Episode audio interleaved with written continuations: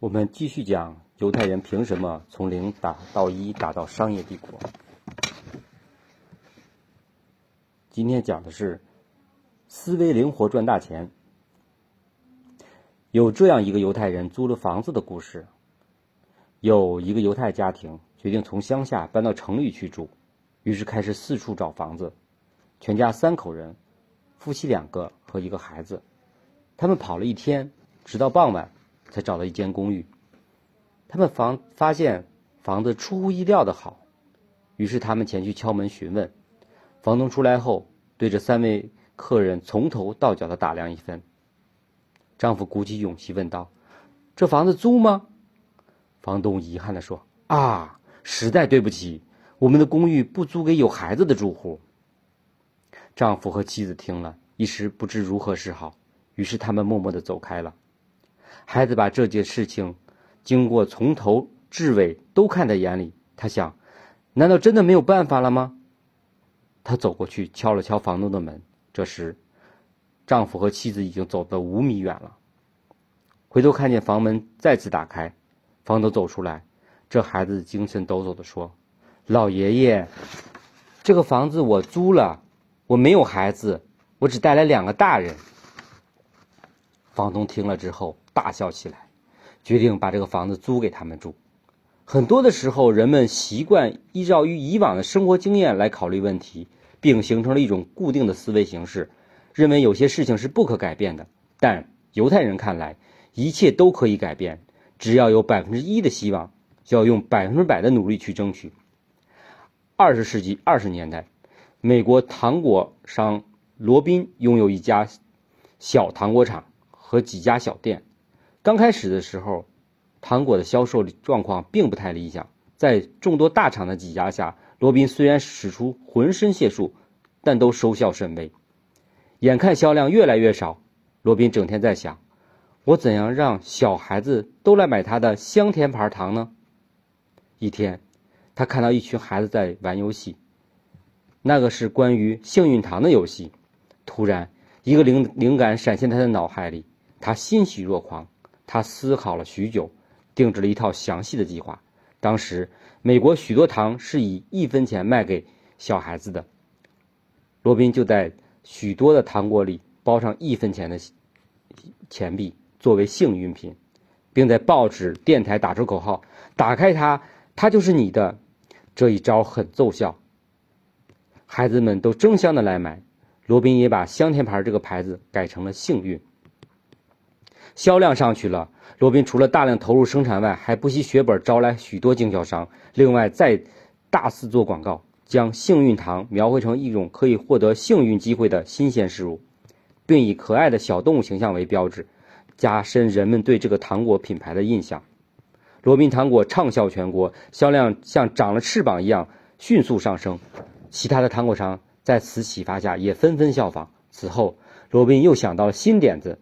买到幸运糖的人不可免费拿到糖果，还可以多奖励几颗糖。后来，罗宾在糖果中放上其他物品，如玩具、连环画、手枪玩具等。如此，罗宾糖果的销量始终处于同行前列。很快，他们就拥有了八百多万元的资产。罗宾独辟蹊径，明确了自己的经营方向，让小孩子们都买自己的糖，最终打开了销路。为实现这个目标，罗宾不不断调整自己的宣传思路，最终他的糖果闻名全国。一位法国留学生由于父亲失业，家里也拿不出钱来供养他剩下的一半的学业。这位留学生失去了经济支持，只好从独居公寓搬到了七八人合租的公寓，并决定像他的室友一样打工挣钱完成学业。他四处翻阅报纸，希望。能从上面看到招聘信息。有一天，一则不起眼的角落里的广告吸引了他：豪华别墅只收一法郎。室友们听他念出这则广告之后，都嗤之以鼻，甚至觉得有些可笑。有的说：“今天不是愚人节吧？”有的说：“哪有天上掉馅饼的好事儿？”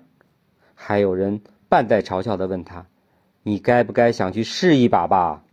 还有人提醒他：“千万别上当。”这是个陷阱，我看骗子总有不可告人的图谋。这位留学生虽然也是半信半疑，但是他还按照报纸上提供的联系方式找到了登广告的人。登广告的人是一名衣着华丽的犹太妇女。问清楚留学生的来意后，他指着房子说：“No，就这里。”留学生不禁大吃一惊，这里是巴黎近郊最具著名的别墅区，富人云集，可谓寸土寸金。再看自己身处的这座房子，设计精妙，装潢富丽堂皇富丽堂皇。如果按照市价计算，价格应该是天文数字，他可能一辈子都买不起。太太，我能能我能看看房子有关的手续吗？您知道，这位留学生不知道说什么好，他搜刮肚肠的想为自己找个理由去相信，但是。不由自主的还是问了一句。犹太贵妇微微一怔，拨了一个电话，仿佛是叫什么来，什么什么人过来，然后自己转身上楼，一会儿下来交给留学生一个文件袋。留学生瞪大了眼睛，辨别房契真伪，研读着文件中的那一些拗口的条文字句。正在这时，一位戴着眼镜、夹着公文包的男士走进来，他跟妇人嘟囔了两句后。走到留学生面前说：“先生你好，我是律师。如果您没有异议，我可以帮您办理买卖房子的手续。您说一法郎，这房子？”留学生还是不敢相信，一切都是真的，甚至有些语无伦次了。“是的，先生，如果你可能的话，请您先交交现款。”律师一本正经的回答。三天之后，律师带着他向法院求证确认无误的文件。到华华别墅去办理了移交手续。当他接过手别墅钥匙的时候，仍然难以相信。